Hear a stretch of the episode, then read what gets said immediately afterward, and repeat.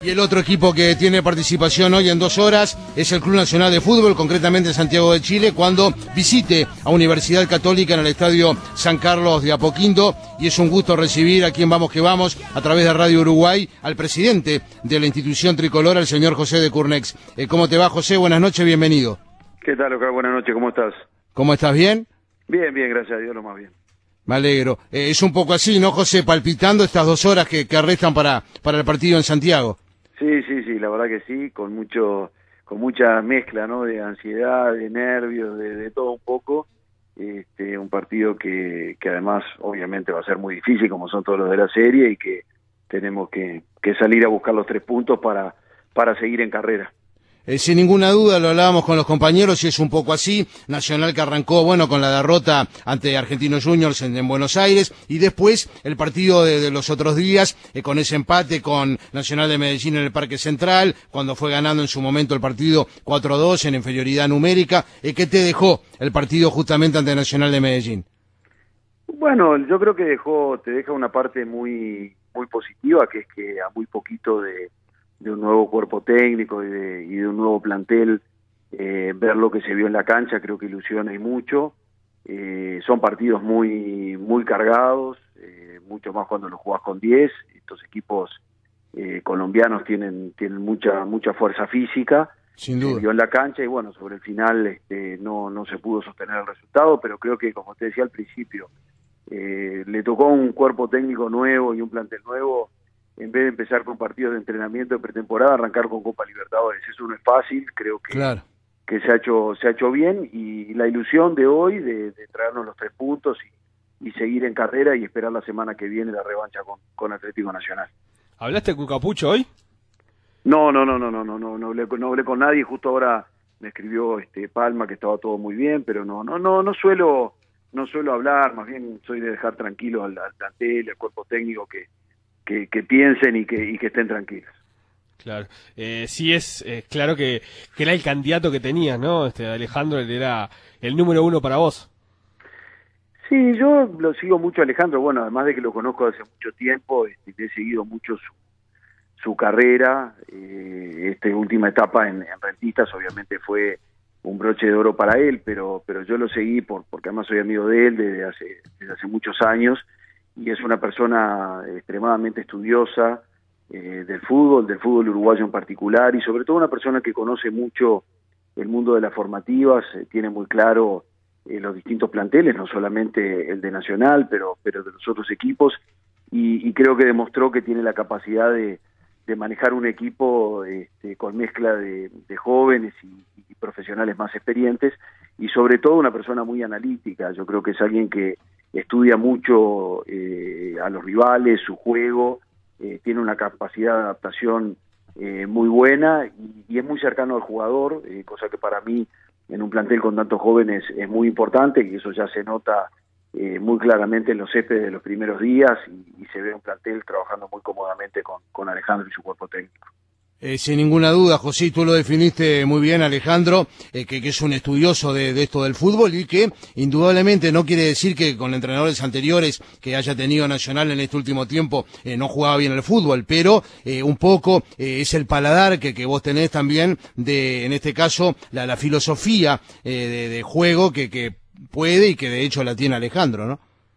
Sí, son momentos, viste, porque de repente, este, bueno, por, por distintas situaciones, eh, capaz que no se terminó de, conformar eh, un plantel como lo logramos hacer ahora, con mucho más tiempo y, pudiendo analizar con mayor profundidad las áreas donde Nacional necesitaba eh, reforzar y además este, traer también jugadores que tengan vasta experiencia internacional. Entonces creo que se logró también una combinación en el plantel este, muy interesante que, que por distintas razones tal vez no se había logrado en los últimos dos años y bueno, y ojalá lo podamos, lo podamos disfrutar y, podamos seguir adelante en la Copa y, soñar con un tricampeonato.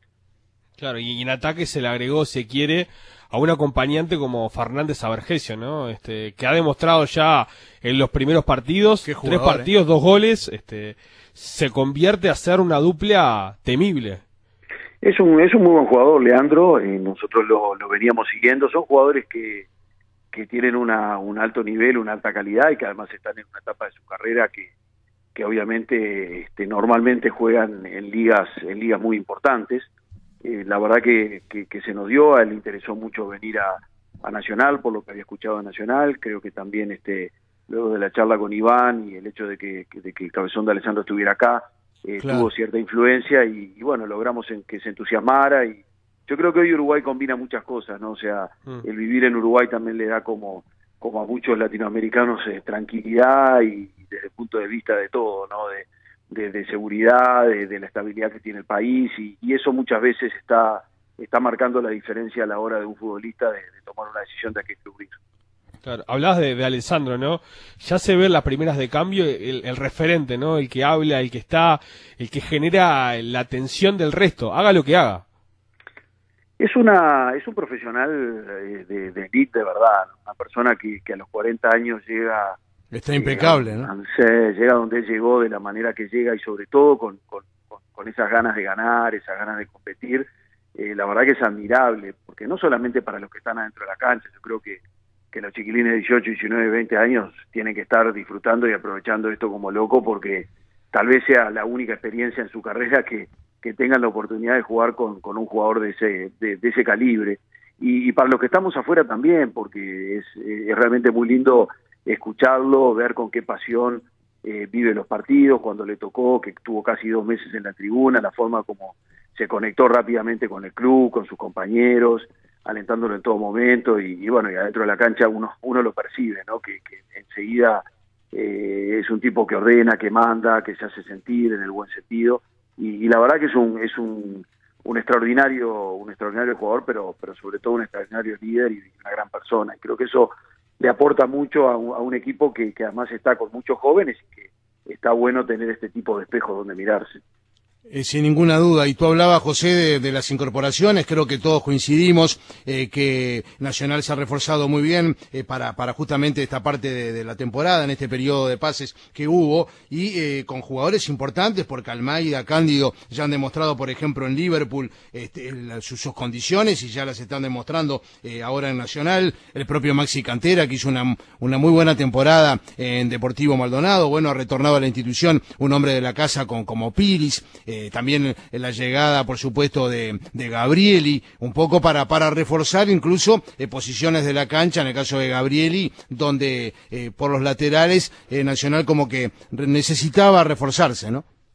Sí, sobre todo que, que bueno, que un poquito cuando, cuando terminó el campeonato se hizo una evaluación de aquellas posiciones donde Nacional o, o, tenía solamente un jugador en la posición o, o de repente tenía chicos muy jóvenes que todavía no estaban no estaban preparados para, para asumir la responsabilidad de lo que significa jugar en el primer equipo de Nacional. Y, creo que, que, fue un buen aprendizaje, eh, muchos de los chicos que, que terminaron conformando el plantel hoy están teniendo minutos en, en algunos equipos de primera división, eh, caso ahora los escuchaba que arrancó el partido rentista, bueno ahí eh, fue Joaquín Sosa, también está este, Villar, eh, hay otros jugadores que se han ido también a, algunos equipos de, la B, que va a ser un campeonato, para mi gusto, muy bueno y muy competitivo. Entonces, creo que es importante también que esos chicos tengan la oportunidad de, de poder tener minutos, de poder... Torque también, ¿no?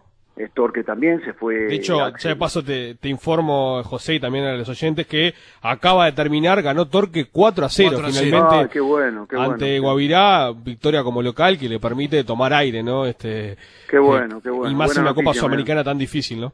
Buena noticia, buena noticia, me, alegra mucho porque siempre es bueno que todos los equipos sigan avanzando y, dejen en lo más alto posible el, nombre de, Uruguay. Así que no, y particularmente me alegro mucho porque ahí tenemos este, una relación muy muy especial que arrancó con el pase de, Orihuela, después el de Santi Rodríguez, bueno, de hecho Santi está jugando y ahora Axel Pérez y Cartagena, eh, de vuelta, ¿no? Con, con el mismo objetivo de que chicos que tienen yo creo que una, una capacidad enorme deportiva, este, tienen que tener minutos, pues ya están en edades para tener minutos y cuando estás en un solo equipo, un equipo grande, muchas veces no es tan fácil.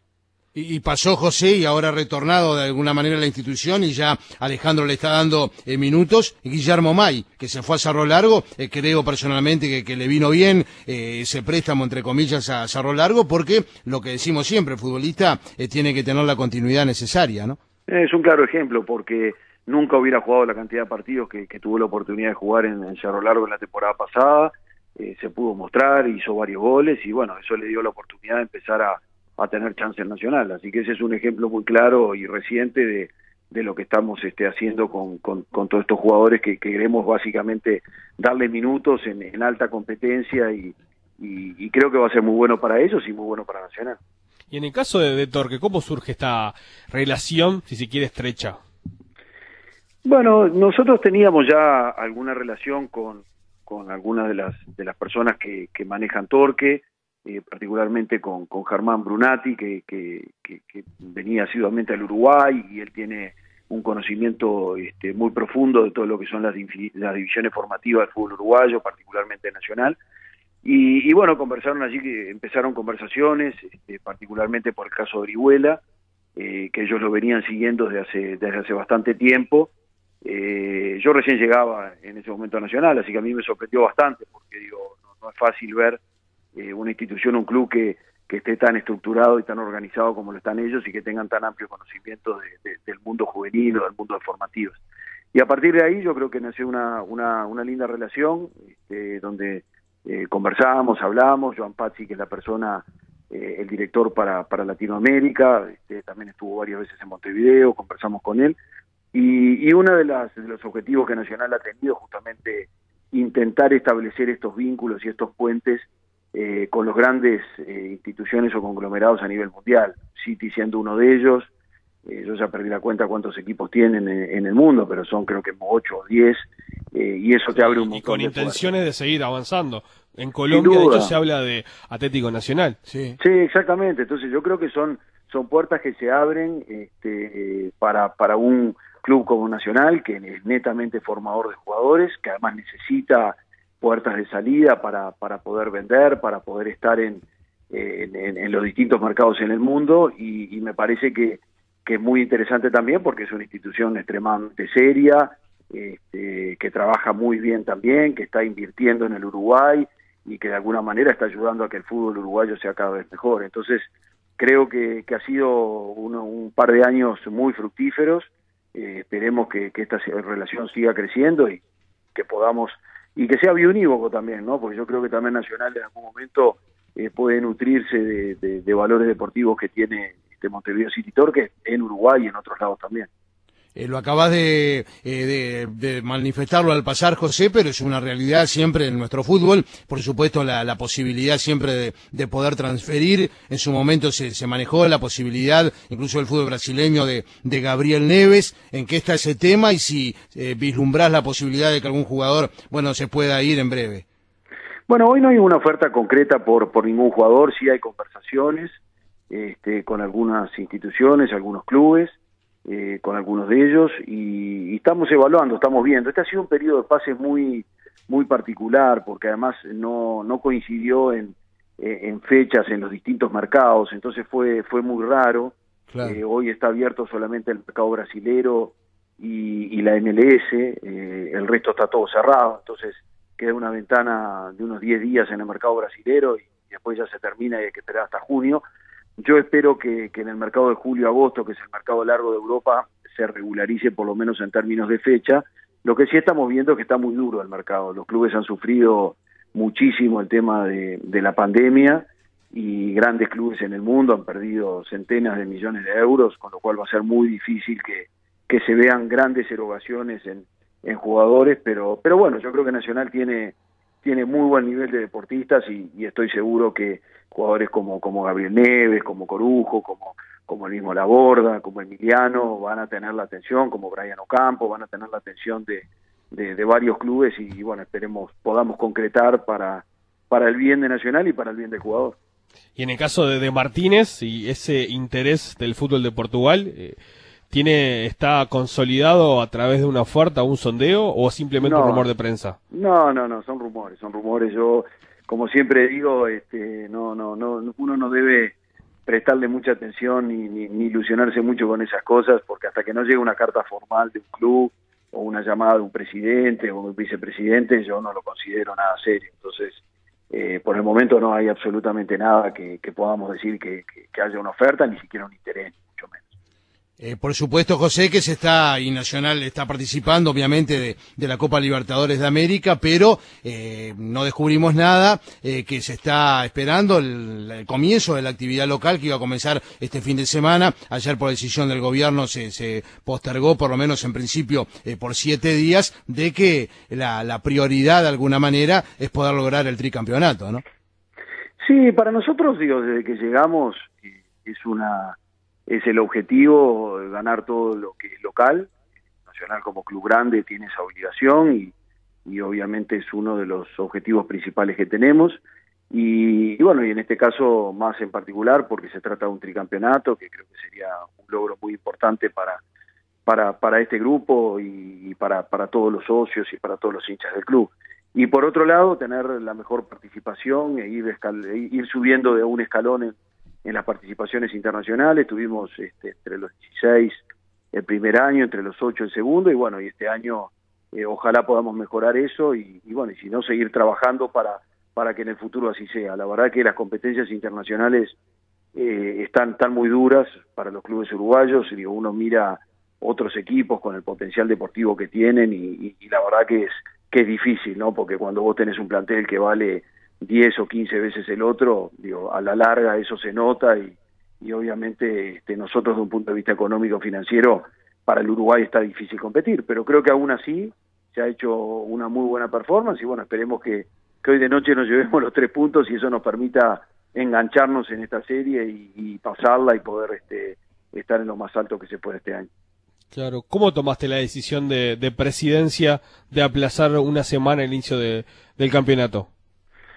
Mira, yo soy muy respetuoso con esas cosas porque yo creo que yo siempre digo en el club lo mismo, ¿no? O sea, quienes estamos sentados en los en los sillones dirigenciales normalmente manejamos mucho más información que, que el público en general y por algo las decisiones se toman. Entonces yo creo que si se tomó eh, es porque obviamente eh, creen que es lo mejor para, para el país en este momento. Están llegando creo que un millón de vacunas en estos días.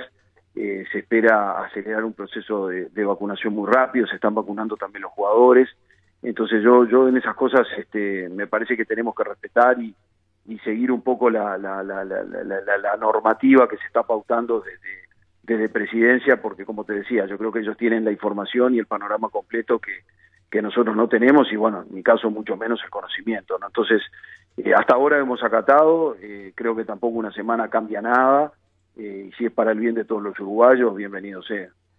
Eh, a propósito, José, de esta situación que es a nivel mundial de, la pandemia, eh, si bien no está del todo confirmado, se dice de alguna manera, o se está manejando ya la posibilidad que el partido de ustedes ante Atlético Nacional de Medellín sea fuera de Colombia, incluso en la propia Asunción del Paraguay. ¿Tenés algo de último momento?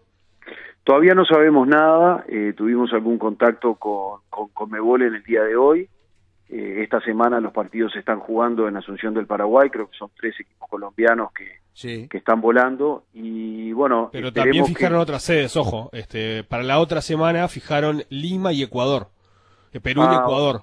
Ok, no, no, no, no lo sabía.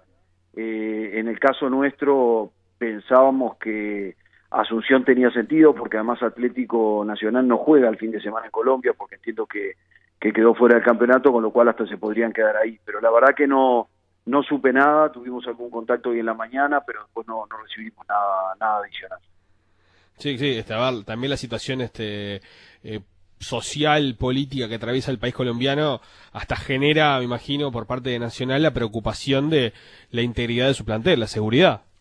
Sí, sí, además tenés también todo un tema logístico, ¿no? Porque el vuelo a Colombia no es tan sencillo, eh, es un charter especial, eh, entonces, eh, digo, si tú no lo definís con determinados días de anticipación, entiendo que hay plazo hasta mañana a las 2 de la tarde para confirmarlo, si no ya no lo tenés, entonces hay un tema logístico también que, es complejo, por eso esperemos tener una decisión en el día de mañana y, ver a ver qué pasa. Pero ya han fijado algún partido para la semana que viene fuera de Colombia?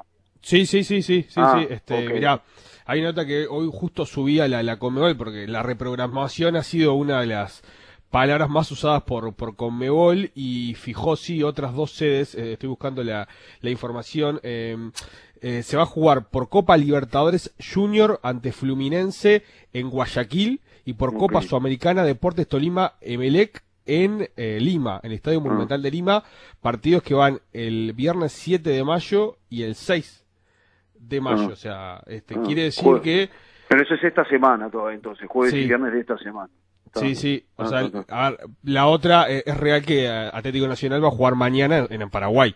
Claro, y lo que sí también, al perder contra la equidad en el fútbol local, tal vez haya que, eh, que se pueda quedar, ¿no? También la pandemia, este, todo lo que también lo que pasó con la pandemia, ¿no? Y esta semana con, por ejemplo, con Independiente, ¿no? su llegada a Bahía, Salvador, este, jugadores que, que quedaron varados, que tuvieron que volver. Este, una locura, una locura, la verdad. Una locura. Es, muy atípico todo lo, que está pasando a nivel de, de Copa Libertadores y bueno, también de, de, Sudamericana.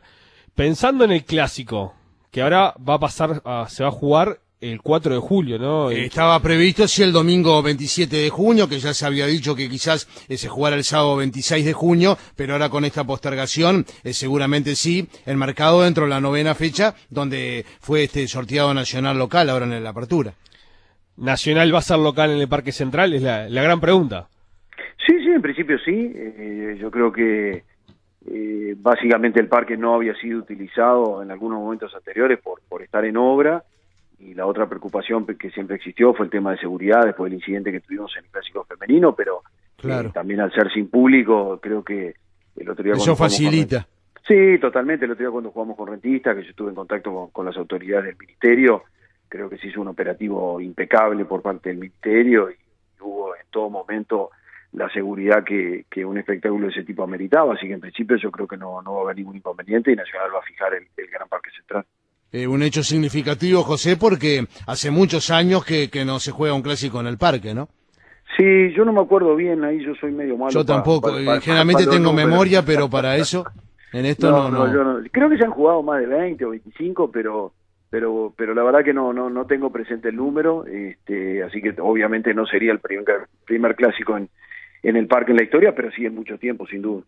En el caso de, de la seguridad, si bien no hay público, puede ser este si se quiere un atenuante para que no se juegue? No, no, yo creo que no, yo creo que no porque me parece que, que como te decía hace un rato, o sea, el, ministerio nos ha dado las garantías y la tranquilidad que, que se puede hacer un operativo y, que no va a haber ningún inconveniente.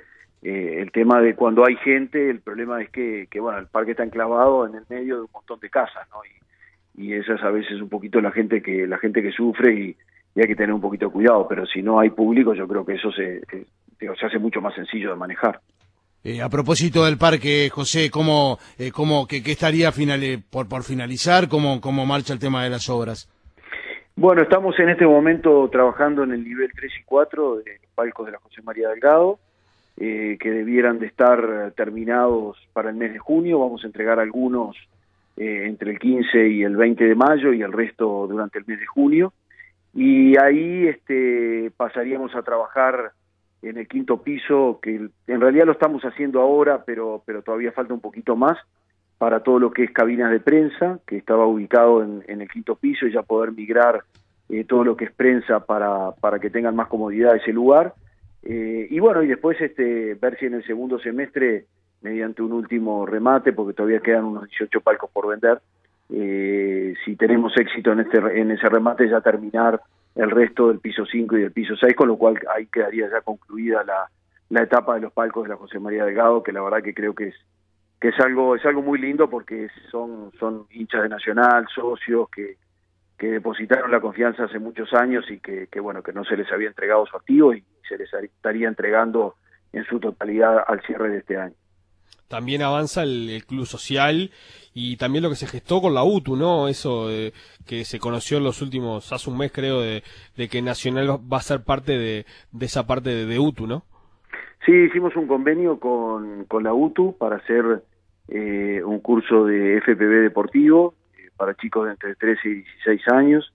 Aprovecho además agradecerle mucho a, al director, a Juan Pereira y todo su equipo, porque la verdad que eh, fue en tiempo récord que se aprobó esto en la UTU y, a fines de diciembre ya lo teníamos lo teníamos firmado, trabajamos muy rápido, se, se, implementaron todas las instalaciones ahí en los céspedes y bueno, ahora por la pandemia obviamente no, no, iniciaron las clases, pero ya tenemos el primer curso de 30 chicos este, lleno y la idea es que cuando arranque la presencialidad ya, arranquemos nosotros con, eso. Así que es una muy linda noticia, es un, un objetivo de, seguir extendiendo también el, aporte social y el compromiso social que tiene Nacional para, para con el Uruguay y sobre todo en el área de educación que creemos que, que es una herramienta muy importante para, para que todos chicos puedan tener un, un desarrollo y un futuro.